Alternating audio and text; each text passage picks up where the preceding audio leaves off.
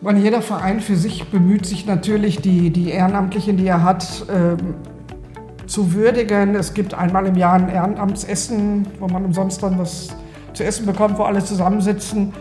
Solange es Leute gibt, die das wirklich gerne machen und sich da reinhängen, äh, läuft es ja auch. Ich habe natürlich immer Jahre, wo ich wirklich händeringend such Leute suchen muss, die mal ein bisschen helfen. Aber es geht auch immer auf und ab. Also jeder spricht mich an und ihr habt einen tollen AK, was die alles Tolles machen mit ihrem Jugendpolitischen Forum alle paar Monate. Das kommt sehr, sehr gut an. Auch die, die Aktion damals, wo es mit angefangen hat, mit diesem tollen orangen Sofa.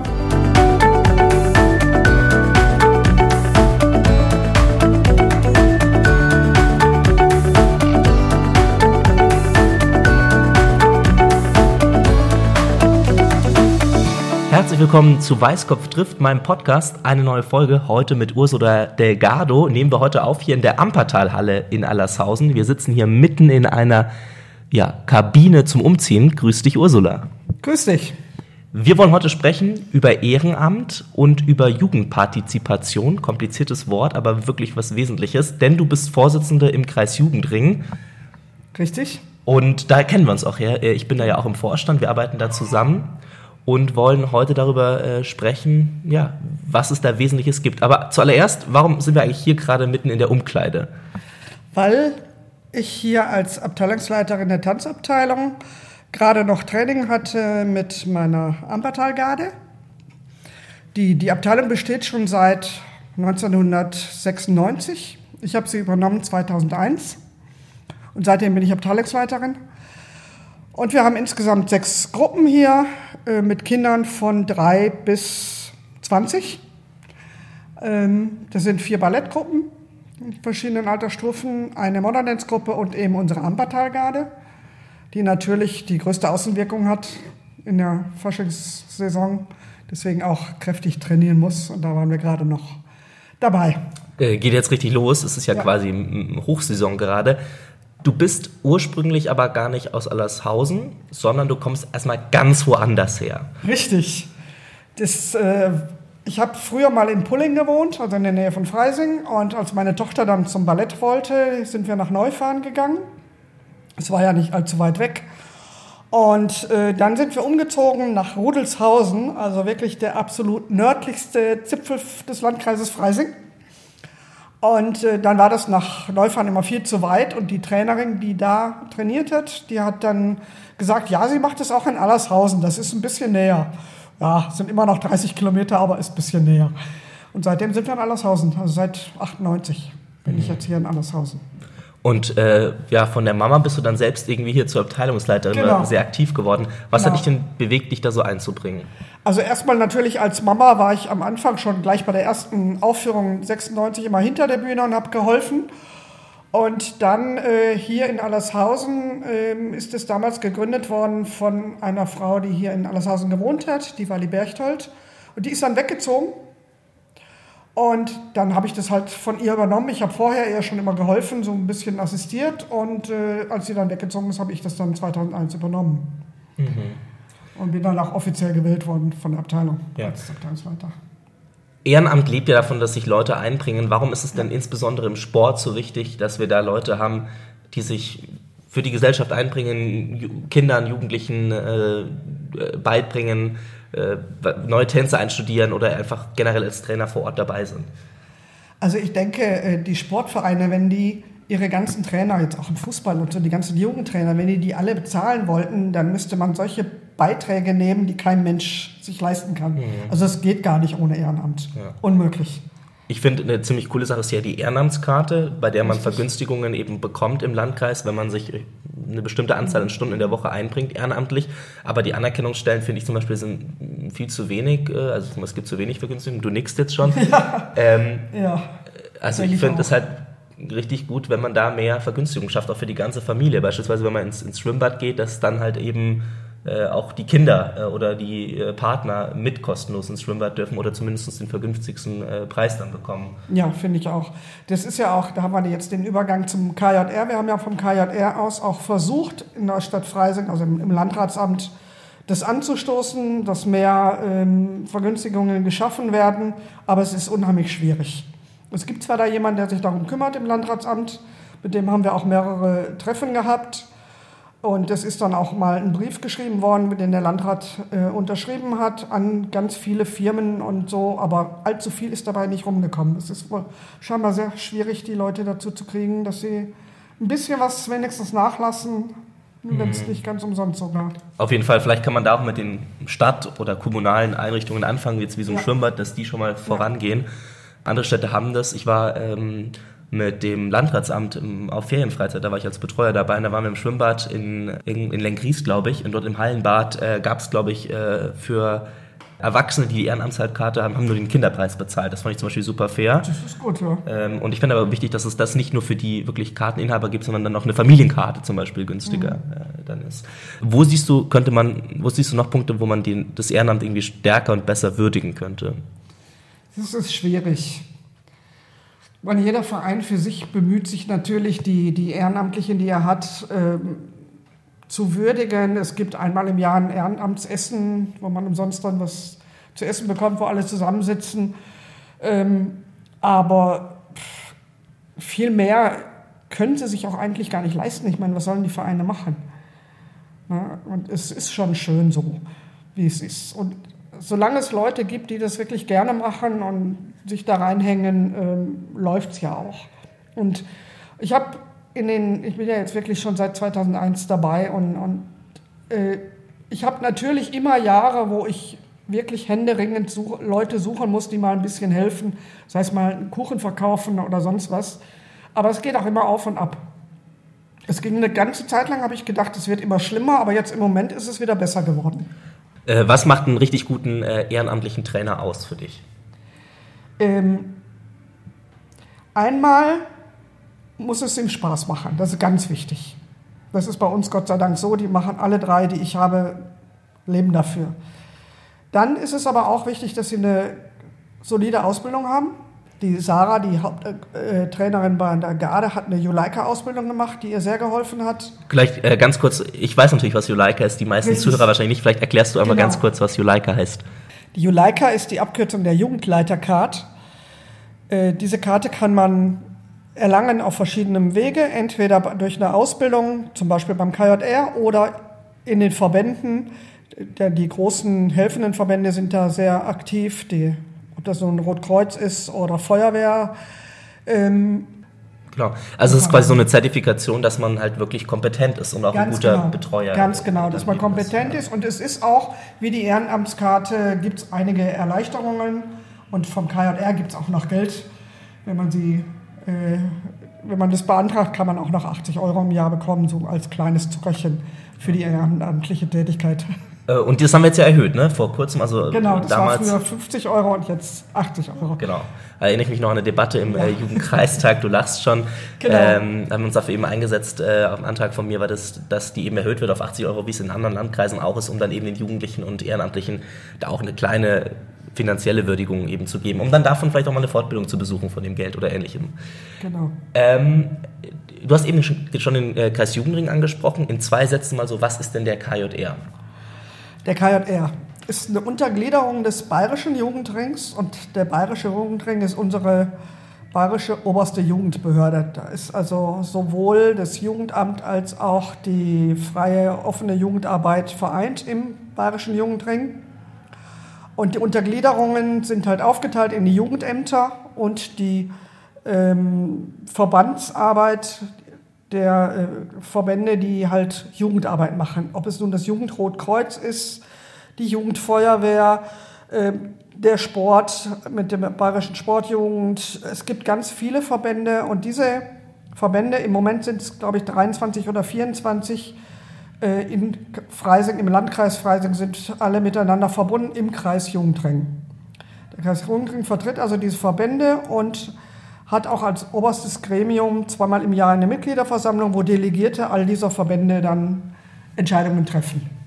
Genau, wir im Vorstand geben ja so die Richtlinien, die Leitlinien äh, entscheiden wir quasi zusammen und ähm, wir verhandeln auch relativ stark über Geld und das Geld bekommen wir ja vom Landratsamt. Ähm, was passiert denn mit dem Geld, das wir da quasi in unserem Gremium äh, dann in die verschiedenen Töpfe schieben? Also einmal natürlich die Personalkosten. Wir haben ja eine Geschäftsstelle mit mehreren äh, Mitarbeiterinnen und Mitarbeitern. Die Personalkosten machen natürlich einen großen Teil aus und der zweitgrößte Teil inzwischen sind die Fördergelder, die die Verbände bei uns beim KJR beantragen können für ihre Maßnahmen. Und das ist ja eine super wichtige Sache, weil das ja auch wieder quasi an die Ehrenamtlichen zurückfließt. Wenn jetzt ihr mit der Tanzgarde auf, eine, auf ein Wochenende fährt, dann gibt es ja dafür Zuschüsse oder wenn die Jugendfeuerwehr wegfährt, ähm, kann man da ja auch verschiedene ähm, Mittel beantragen, die dann eben das Ganze bezuschussen. Ne? Genau, die großen Zeltlager von den Verbänden werden da sehr stark bezuschusst. Und diese Zuschüsse sind auch im Laufe der letzten Jahre sehr, sehr stark gestiegen hier in Freising. Ähm, was für uns natürlich ein super gutes, äh, eine super gute Sache ist. Einmal sehen wir daran, dass wir langsam bekannter werden, dass man weiß, der Kreis Jugendring ist da, da gibt es Geld. Und zum anderen sehen wir auch, dass ganz viele Jugendverbände immer mehr machen.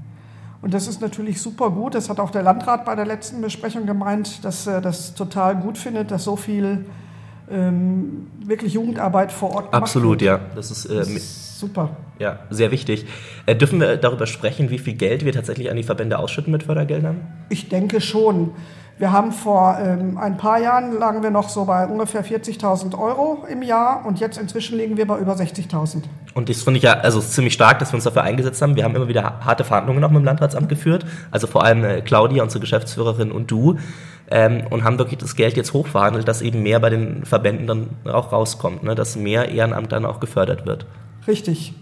Es ist auch so, dass wir auch dieses Jahr wieder, genau wie im letzten Jahr, ähm, hat dieses Geld, obwohl es schon erhöht war, nicht ganz gereicht. Wir haben aber im KJR so gut gewirtschaftet, dass wir noch Mittel aus anderen Konten dazu tun konnten, sodass wir auch dieses Jahr wieder alles auszahlen konnten, was beantragt worden ist. Ja. Eine Sache, die ich persönlich sehr, sehr wichtig beim Kreis Jugendring finde, vielleicht weil es persönlich mein Steckenpferd geworden ist, ist ja der Acker Jugendpolitik. Ähm, also, dass wir uns einsetzen als Kreis Jugendring und eine Stimme für die Jugendlichen werden, auch politisch. Ähm, ich hatte letztens mal ein Interview mit dem Bayerischen Jugendring und da habe ich gesagt, der Acker Jugendpolitik ist zum politischen Gewicht geworden im Landkreis. Du nickst auch wieder, ja. Ähm, magst du vielleicht einmal erzählen, was hat es damit auf sich? Was bietet der Kreis Jugendring in der Hinsicht schon an und warum ist es so wichtig, dass sich der Kreis Jugendring auch politisch ähm, im Landkreis einbringt? Äh, ich denke, dass der Kreis Jugendring einfach die Stimme der Jugendlichen im Landkreis ist. Dadurch, dass halt alle Jugendverbände da äh, zusammenkommen, ist es halt wirklich die Stimme. Und in den früheren Jahren war im Kreis Jugendring politisch jetzt nicht so viel äh, geboten, einfach weil die Vorstandsmitglieder, die dabei waren, nicht so stark politisch interessiert waren. Deswegen haben wir uns ja den Tobi geholt. Und seitdem gibt es halt diesen AK Jugendpolitik und der ist von Anfang an sehr gut angenommen worden und ich denke auch die äh, Wirkung nach außen innerhalb des Landkreises Freising ist super gut geworden. Also jeder spricht mich an und ihr habt einen tollen AK, was die alles Tolles machen mit ihrem jugendpolitischen Forum alle paar Monate. Das kommt sehr, sehr gut an. Auch die, die Aktion damals, wo es mit angefangen hat, mit diesem tollen orangen Sofa.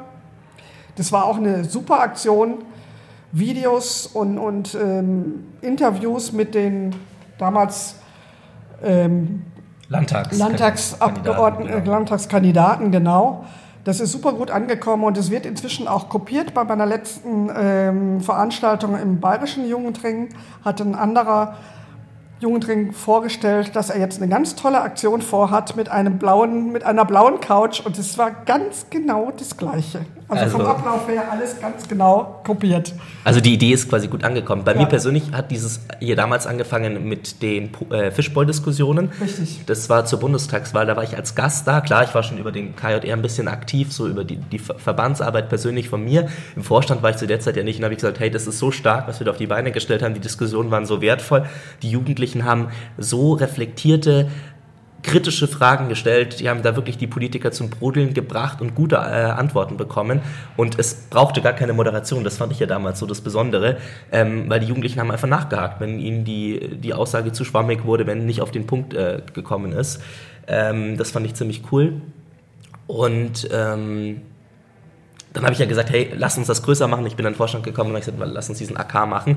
Und dieses orange Sofa, was du eben angesprochen hast als Projekt, war ja somit das Größte, was der AK gemacht hat. Es waren auch viele lange Nächte und äh, Drehtage, aber letztendlich coole Videos. Die findet ihr auch noch auf YouTube. Wenn ihr mal reingucken wollt, einfach das orangene Sofa suchen und äh, dann gibt es die noch. Genau. Das ist schon cool. Aber auch was jetzt noch läuft im AK Jugendpolitik, weiterhin, der ist ja nach dem Orangen Sofa nicht aufgelöst worden, der läuft weiter und er läuft weiter immerhin noch alle paar Monate mit diesem Jugendpolitikforum und es soll jetzt auch zur Kommunalwahl wieder. Vielleicht ganz kurz Aktion Jugendpolitikforum. Also, ich weiß es wieder, aber für die Zuhörer, ja, was ist es? Äh, beim Jugendpolitikforum werden immer zwei Politiker eingeladen zu einem ganz bestimmten Thema und dann wird an dem Abend, die dürfen dann ihre Statements zunächst abgeben und dann wird diskutiert in unterschiedlicher Form, meistens in, einem, in kleinen Gruppen, wo dann die Politiker zu, von Gruppe zu Gruppe gehen und mit den jungen Menschen, Jung, Jugendlichen und jungen Menschen diskutieren über dieses Thema. Und ich war selbst einmal dabei und ich fand es total toll, wie die Jugend da wirklich konkret fragt und konkret ihre Meinung äußert und mit den Politikern auch wirklich heftig diskutiert. Ja, es, das Schöne finde ich ist halt, man, man ist näher dran. Die Politiker sind sehr, sehr greifbar, weil man in einer kleinen Gruppe wirklich diskutiert, maximal so acht, neun Jugendliche ähm, und auch mal persönlicher nachfragen kann. Und dadurch, dass man am Anfang nochmal diese 15-minütigen Statements hat von jedem, da wird auch relativ klar, wo steht der und was sind vielleicht Punkte, die ich noch nicht verstanden habe, wo kann ich nochmal nachhaken später.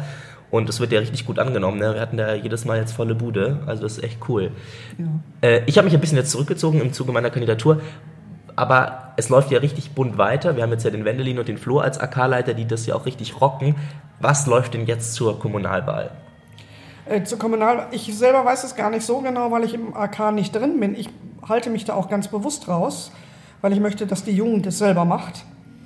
Und die werden mir dann schon erzählen, was sie machen. Aber ich weiß, dass äh, das nächste Politikforum ansteht und dass sie auch auf jeden Fall wieder eine Fischbowl-Diskussion mit den ähm, Landratsamtskandidaten, also Landratskandidaten machen wollen. Der Termin steht auch schon. Ich glaube am 1. März. Ja, genau, 1. März. Ja, ja ne? Ja. Genau, am 1. März. Äh, 19 Uhr im äh, Oberhaus de, äh, des Lindenkellers. Genau, ja. diesmal sind wir im Lindenkeller, ganz genau, so ist es. Und was sonst noch gemacht wird, lasse ich mich überraschen. Sie sind noch kräftig dabei. Ich frag dann immer noch mal nach. Ja, okay, ich bin gespannt. Zum Abschluss habe ich mir überlegt, machen wir auch hier ähm, eine kurze Fragerunde. Und zwar darfst du die Fragen nur mit einem einzigen Wort beantworten, ganz kurz und knapp. Mein Motto ist ja Ideen ohne Blabla. Und äh, deswegen ähm, ja, hauen wir einfach mal die Fragen raus. Die erste Frage ist: Fernsehabend auf dem Sofa oder ins Theater gehen?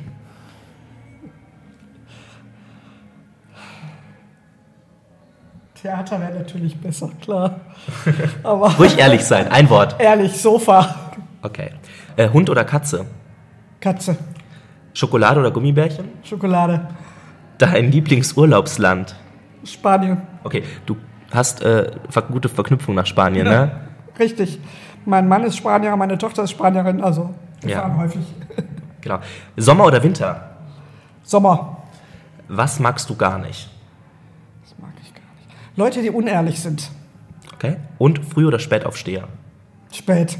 Also du schläfst gern lang. Liegt vielleicht auch daran, dass wenn man Ehrenamtlicher ist, er immer lange abends unterwegs ist, ne? Auch heute ja, das Abend. Kommt vor. Das kommt vor, ja, richtig. Genau.